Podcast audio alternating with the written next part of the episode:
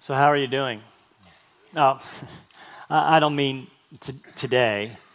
Sundays are kind of like spiritual pep rallies, right?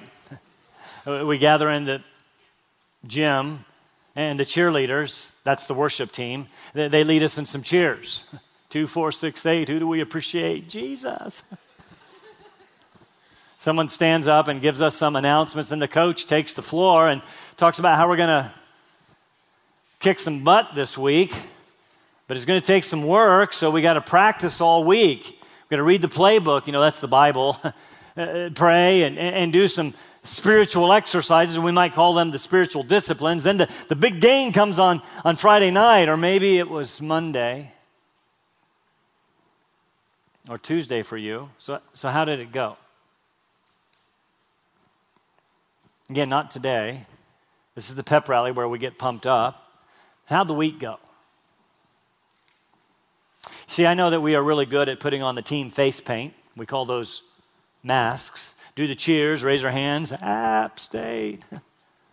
Rally the troops. How'd it go? Maybe uh, you left here last week, like the week before that, and you swore that the new, the new week would be different. You would do what the coach said. You would never do that again. You wouldn't lose your temper with your kids or your spouse. You'd watch your mouth and, and, and your mind. You, you wouldn't watch that, sh- that show again. I mean, Christians probably shouldn't watch Game of Thrones. And, and you, wouldn't, you wouldn't go to those websites this week. You wouldn't go that far with your boyfriend or girlfriend again. You swore. You meant it. And, you swore you'd do some right things. You, would read the playbook, you'd, you'd practice those spiritual disciplines faithfully. But then Sunday, you know, somehow turned to Monday. And Monday, Tuesday, and before you knew it, Friday was here. How did it go? How did it go yesterday? Have you ever failed? Blown it really big more, more than once. Strive to be what God wants us to be, and sometimes we fail miserably. What becomes especially frustrating is when circumstances are of our own making, our own negligence, our own apathy, or even worse, our own failure. And, and, and, then, have you ever found it difficult to know the peace that comes from God's forgiveness after you failed? If, if so, and I imagine I'm speaking with most of us. And if I'm not speaking to you, you should know the line for Pharisees is right over there.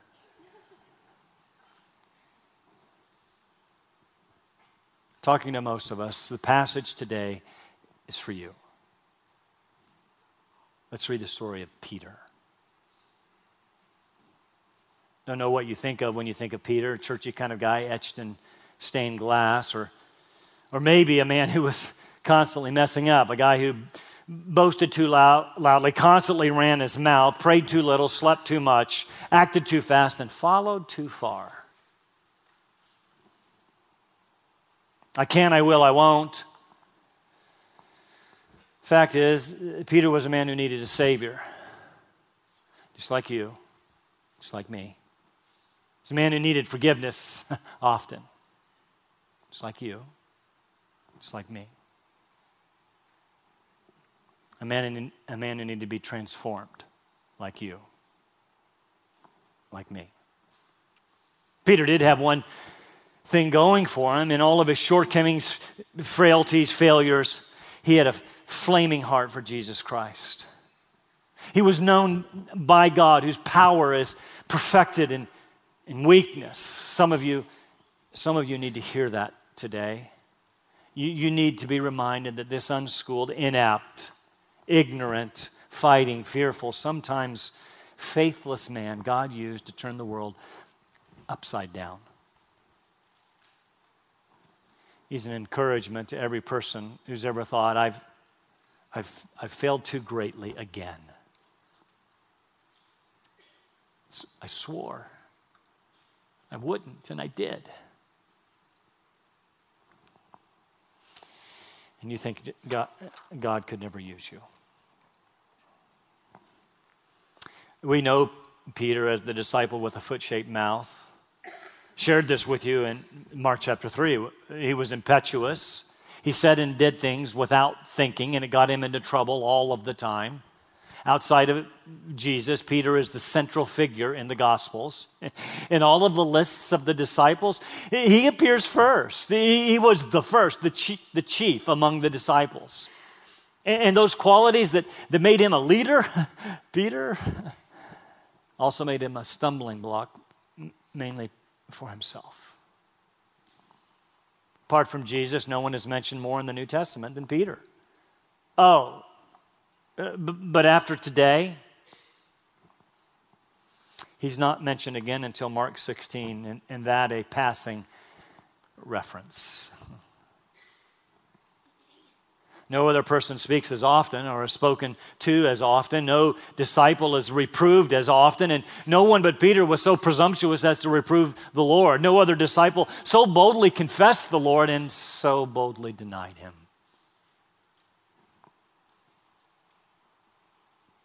No one was so praised by Jesus and called Satan by Jesus.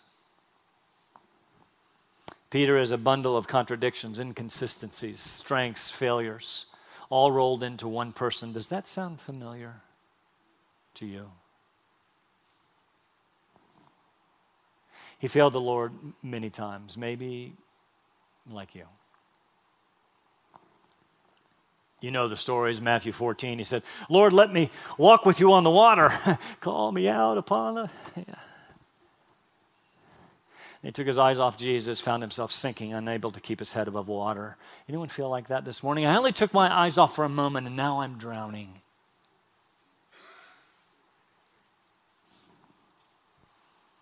There's a time Jesus was teaching on forgiveness. Peter interrupted, of course. Well, well, how many times should I forgive someone? Seven times. He knew the tradition of the elders was three times. He doubled it, one, added one to grow on. He thought he was being very magnanimous. Seven times, Lord, aren't you impressed? Not, not really. Jesus said, You should forgive 70 times seven, meaning forgiveness is unlimited. Aren't you glad, Peter?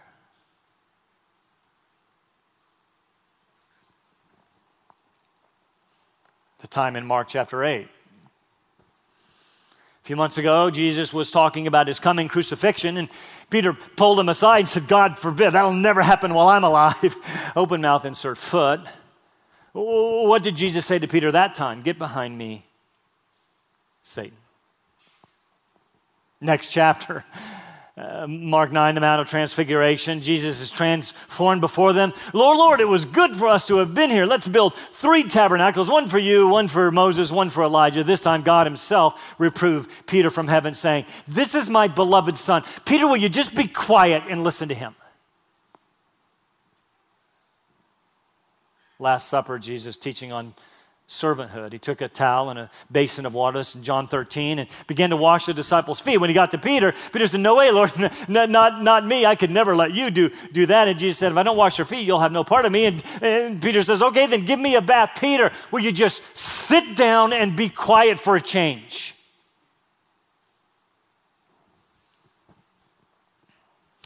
Later that evening, this is last night, by the way. Jesus prophesied that all of the disciples would fall away, desert him, f- flee that very night. It was, after all, a fulfillment of prophecy strike the shepherd and the sheep will scatter. Peter, not me, Lord. You can count on me. I can, I will, I, I won't. Lord, I'll follow you. Even if, even if everyone else deserts you, I will follow even to death. and Peter, and Jesus said, Satan has desired to have you to sift you like wheat. But I have prayed for you. you got it all wrong. Jesus, you forget who you're talking to. I'm the chief, I'm the leader. Even though others fall away, uh, I'll never desert you. You can count on me. Jesus, I, I'd even die for you. Peter. Before the rooster crows twice, this very night you will deny me three times. You ever feel like that?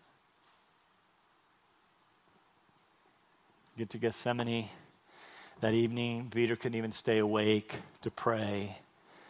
And then the final act of the drama of redemption begins to unfold. They, they, they, came to take Jesus ultimately to the cross to fulfill the script that was written before the creation of the world to provide redemption for humankind. And what does Peter do? He draws a sword and cuts off Malchus's ear. He actually tries to prevent Jesus from going to the cross, even though Jesus had been telling him for six months that's why he was going. It's the reason for which I've come.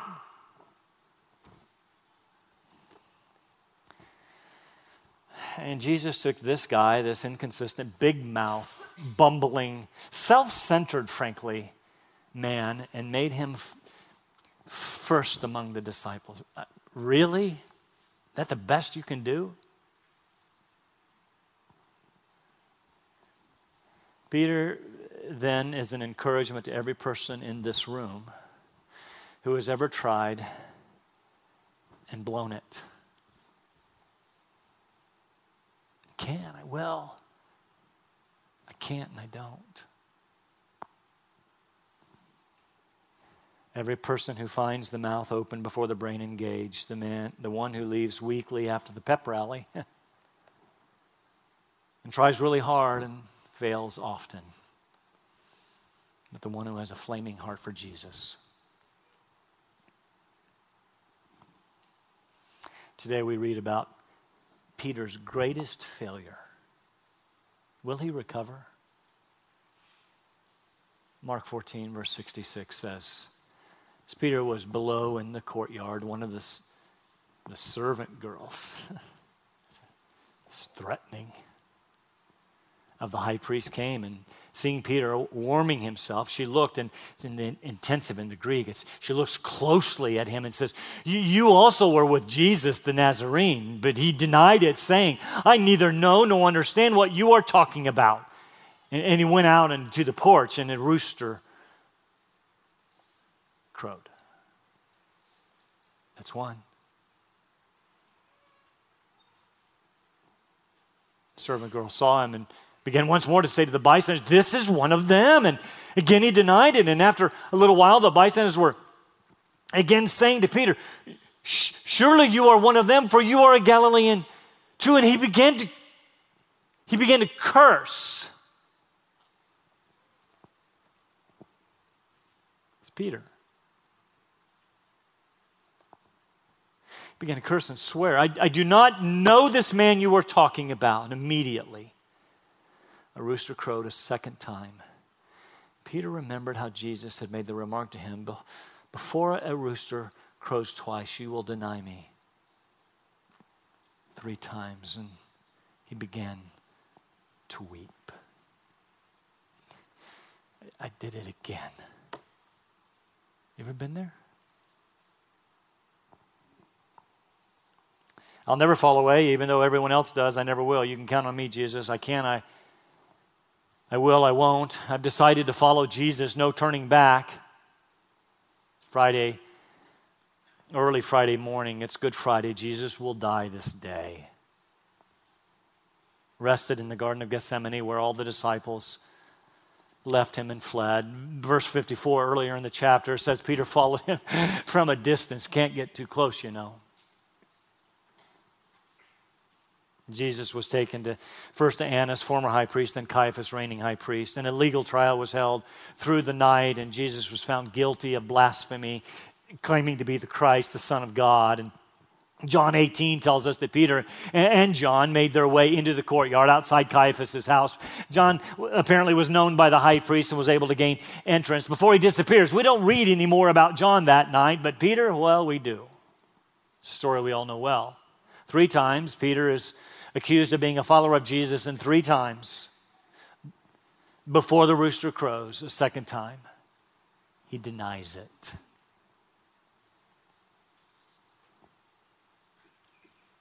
First accusation came from a servant girl. It's in the diminutive in the Greek. It could be referring to a little girl, but it just really means it's a girl. Apparently followed Peter over to the fire, looked at him closely, and says, You also were with Jesus the Nazarene. More literally, you were with the Nazarene. Jesus, that's derogatory.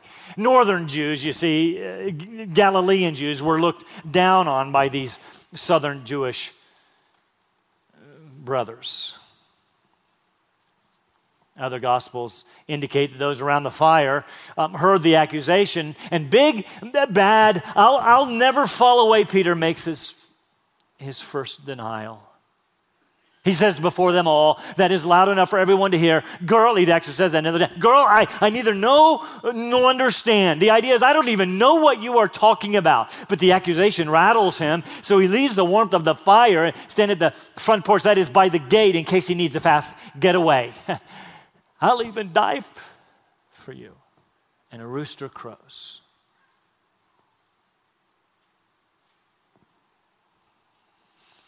Servant girl, again, very threatening, accuses him again, saying, Not to Peter this time, but to those standing around, this is one of them. This is a little more threatening. You see, the girl first accused him of being with Jesus. Now she's telling others. Well, Peter couldn't have that, so he denies it again. Mark doesn't tell us exactly what he says, but Matthew does. I don't know the man. Notice each denial becomes stronger, more vehement. First time he says, I don't know what you're talking about. This time he says, I don't know the man. Not I don't know Jesus, I don't know the man.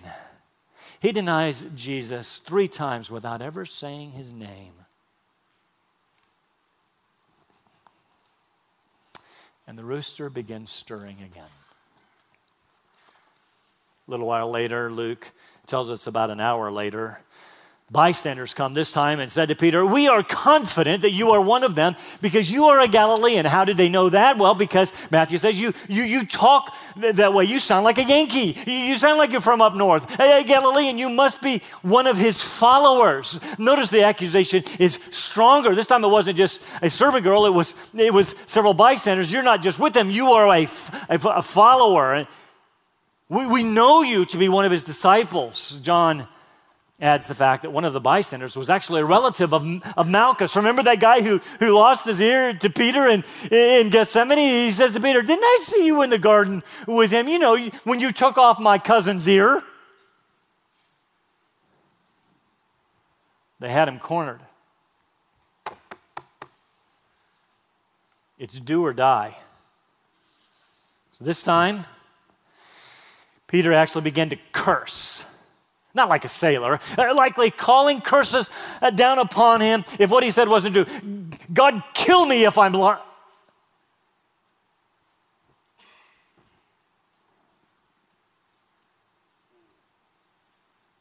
He swore, that is, he swore by an oath. I swear to God, I don't know this man you're talking about. Really? And immediately a rooster crowed a second time. No sooner had he denied the third time than Jesus' prophecy came true. Uh, Peter, before the rooster crows twice, you will deny me three times. And Luke adds this detail immediately. While he was speaking, a rooster crowed, and the Lord, and the Lord turned and looked at Peter. Well, what? Somehow, either through a window, perhaps he was in the courtyard at this time, having been beaten, you know. The rooster crows, beaten, bleeding. Jesus turns and looks Peter in the eye to the very soul. I can't, I will, I won't.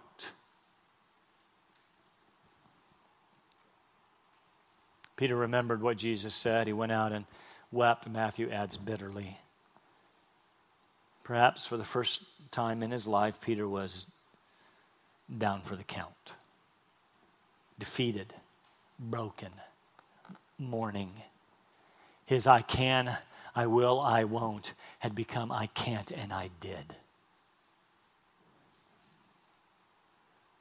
Peter barely gets one mention, as I said earlier. He barely gets one more mention in the gospel. This is it. Which is exactly where some of you may be broken, defeated, feeling like that you'll never measure up. You never, you never deserve to be mentioned in the context of the gospel again. I, I, I, I deserve neither grace nor mercy. You get that part right. You don't deserve it. That's why it's called grace and mercy. But you need to know that the story does not end there. We cannot leave it there. We can't leave you there. We actually pick up the rest of the story in John chapter 21, and yes, I am going to go there.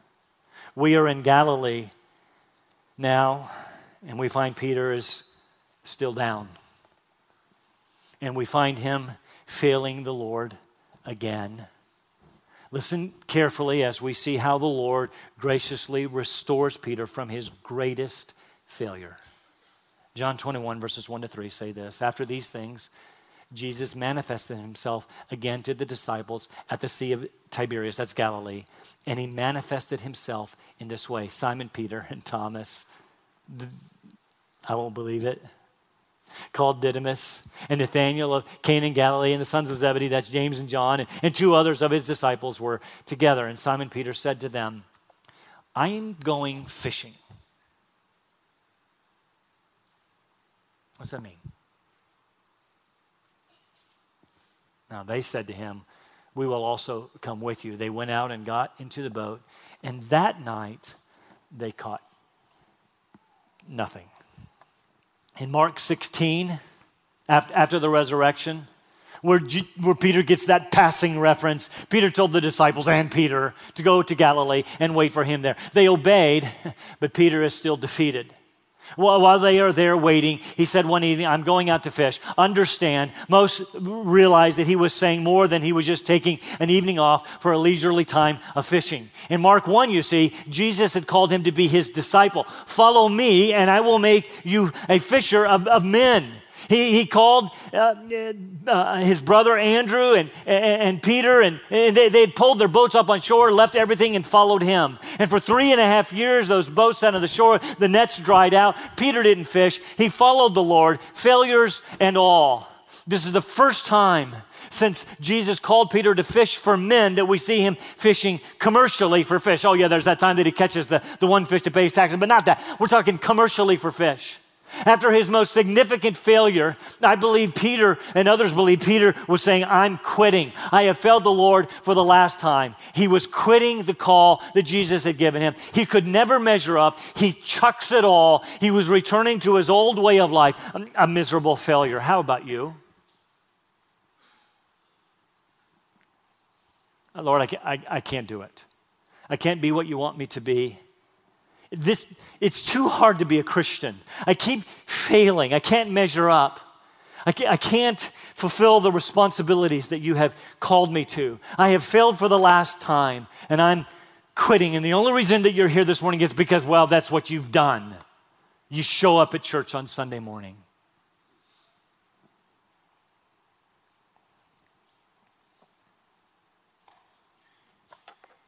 Because exactly the way Peter felt.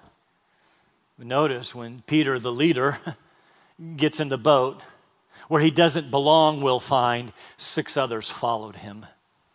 Fished all night, and interestingly, they caught nothing. Don't miss that. While it had been over three years since they had last fished, they were pros. They didn't break out the rod and will, reel. They got the nets and the boats. They knew what they were doing. Night was the best time to fish. They knew the best spots. They caught nothing. The emphasis in verse 3 is that that night, this is unusual. Why is this important? If you're familiar with the story, you know that Jesus is going to perform a miracle in the morning. They're going to catch a lot of fish. But what we often miss is the miracle begins the night before. Those nets that went down into the water like neon signs said, Stay away. Continue the story, verses 4 and following. When the day was now breaking, Jesus stood on the beach. Yet the disciples did not know that it was Jesus. Of course they didn't. So Jesus said to them, Children, you not have any fish, do you? And they answered him, No. And he said, Cast the net on the right side of the boat, and you will find a catch. So they cast, and when they and then they were not able to haul it in because of the great number of fish. Therefore, that disciple whom Jesus loved, that's John, said to Peter, It is the Lord. So when Simon Peter heard that it was the Lord, he put his outer garment on, for he was uh, stripped for work, and he threw himself into the sea. But the other disciples came in the, the little boat, for they were not far from land, but about 100 yards away, dragging the net full of fish. So when they got out on the land, they saw they saw a charcoal fire already laid and fish placed on it and bread. Where did that come from?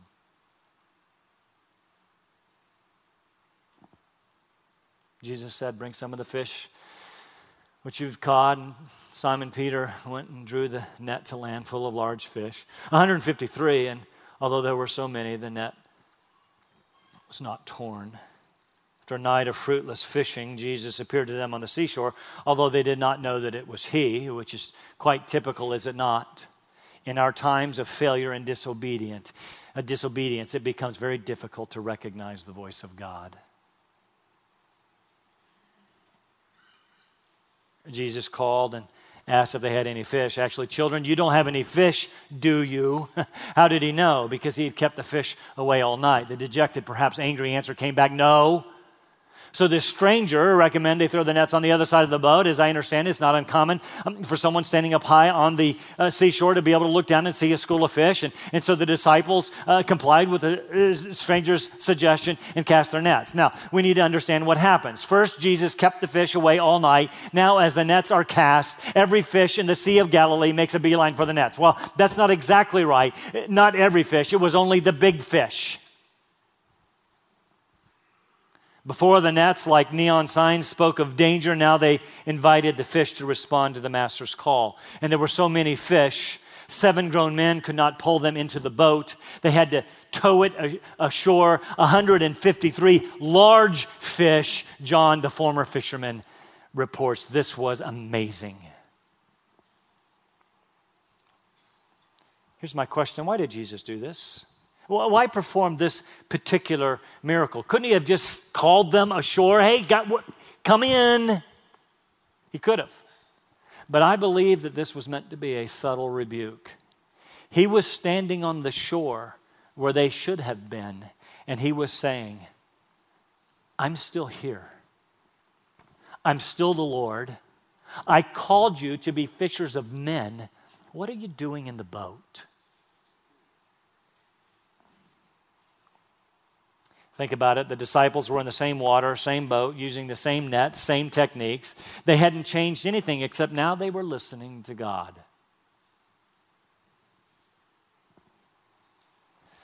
And under the same circumstances that they had found failure, they found they now found success. And when they started pulling the, in the net. It was like deja vu. You see, they'd seen this before. It was almost the same story from three and a half years ago in Luke chapter 5 when Jesus had, had called them to be fishers of men. A subtle rebuke, quietly asking them, What are you doing in the boat? It hit John first. You can almost hear his excited, hushed whisper, It is the Lord. Peter immediately remembers the events in Luke chapter 5, the great catch of fish, the calling to be a disciple the last three and a half years, and he asks himself, What am I doing in the boat? So he doesn't even wait. He jumps in the water, swims ashore to find Jesus. Already had breakfast prepared. really? What's the point? He would provide for their needs on the shore where they belonged. They eat their breakfast apparently in silence. There's no record of any conversation.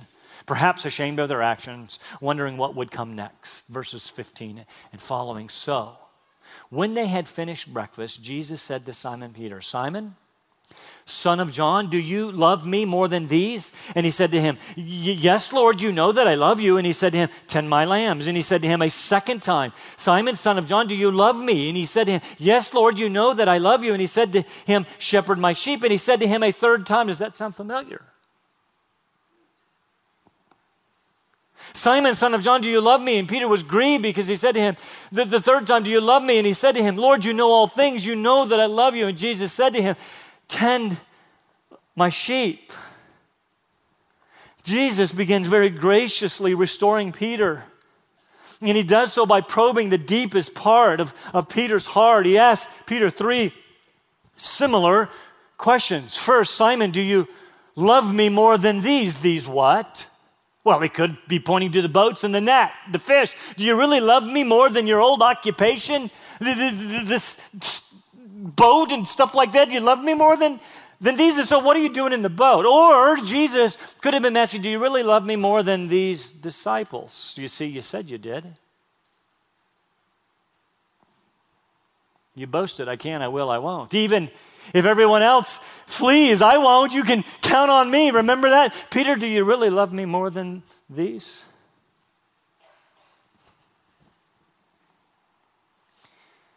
You should be aware of the word choice used by Peter during this conversation. There are different words for love in the Greek language, and they refer to different kinds of love. We shouldn't make too much of this, but used in this context, it's very clear. He uses two of these words in this conversation agape and phileo. Agape, agape speaks of the most intense, self sacrificing kind of love. Phileo is a brotherly love. You're my pal. Jesus asked Peter the first time, Do you have an agape? That is, do you have a self sacrificing love for me? Peter couldn't say yes, could he?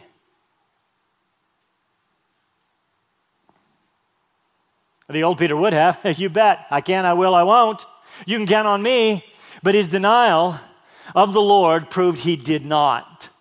So he responded, responded, Yes, Lord, you know that I have a phileo love for you. You know that I have a brotherly affection for you, pal. Verse 16, again, Jesus asked Peter the question, Do you have an agape love for me? And again, Peter answers the same way, Lord, you know that I have a phileo love for you. Then we get to the knockout blow in verse 17. Jesus asked Peter a third time, Do you love me? Only this time he uses Peter's word. Peter, do you even have a phileo love for me, a brotherly affection? The text says Peter was deeply grieved, distressed he's down for the count.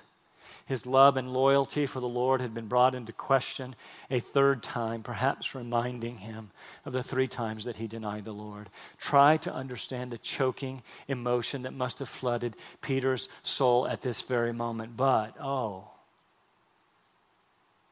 maybe you don't have to imagine. Maybe you know what it feels like to fail the Lord yet again.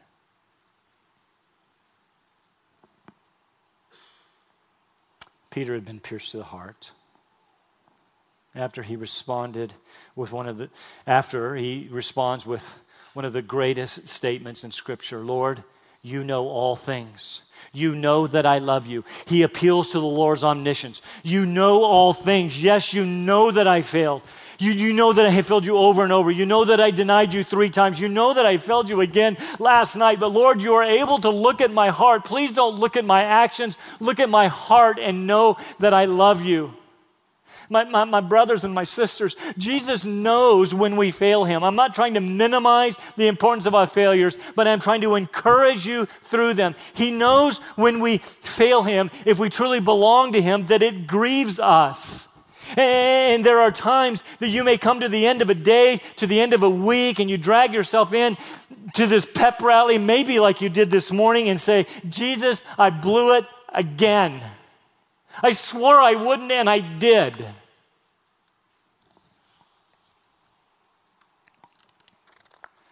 Please look at my heart, Jesus. Know that I love you. And when he has us at that point, when we are at the bottom, nowhere to look but to him, he is then he then restores us. Look at verses 18 and 19. Truly, truly, Peter, I say to you, when you were younger, you used to gird or dress yourself and walk wherever you wish. But when you, were, when you grow old, you will stretch out your hands, and someone else will dress you and bring you where you do not wish to go. Now, this he said, signifying by what kind of death he would glorify God. And when he had spoken this, he said to him, Follow me.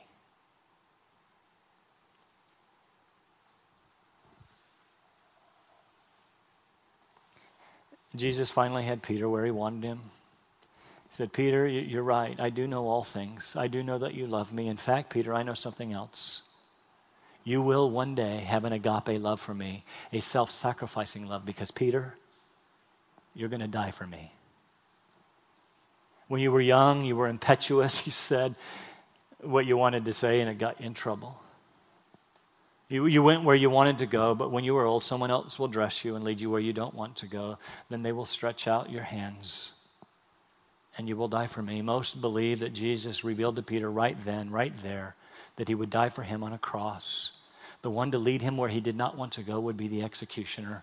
Jerome uh, later wrote of the circumstances of Peter's death. Listen, he was crowned with martyrdom under Nero, being crucified with his head downwards and his feet upwards because he alleged himself to be unworthy of being crucified in the same manner as the Lord.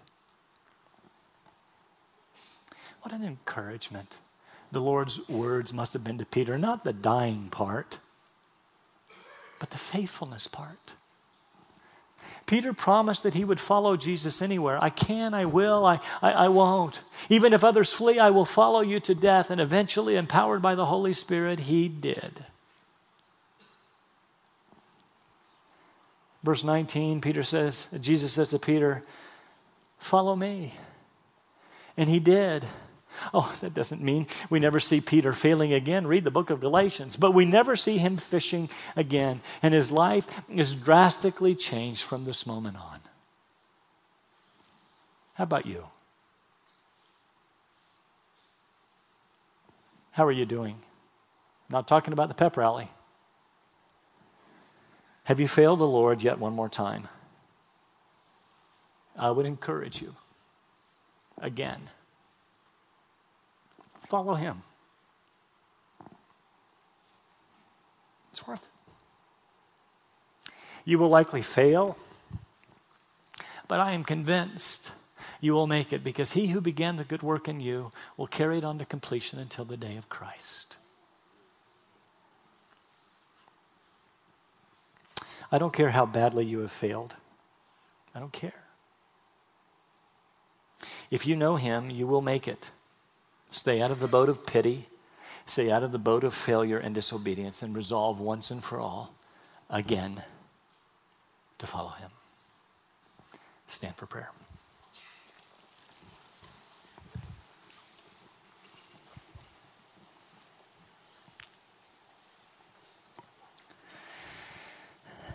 Father, this is a, a, penetrating story because the truth is it hits way too close to home. I think of the numbers of times that I have made commitments and meant them and failed. But Father, you in grace and mercy restore. It's who you are. Thank you, Jesus, for making that possible through your cross. My prayer right now is for people that you would restore them to follow Jesus. In his name we pray. Amen.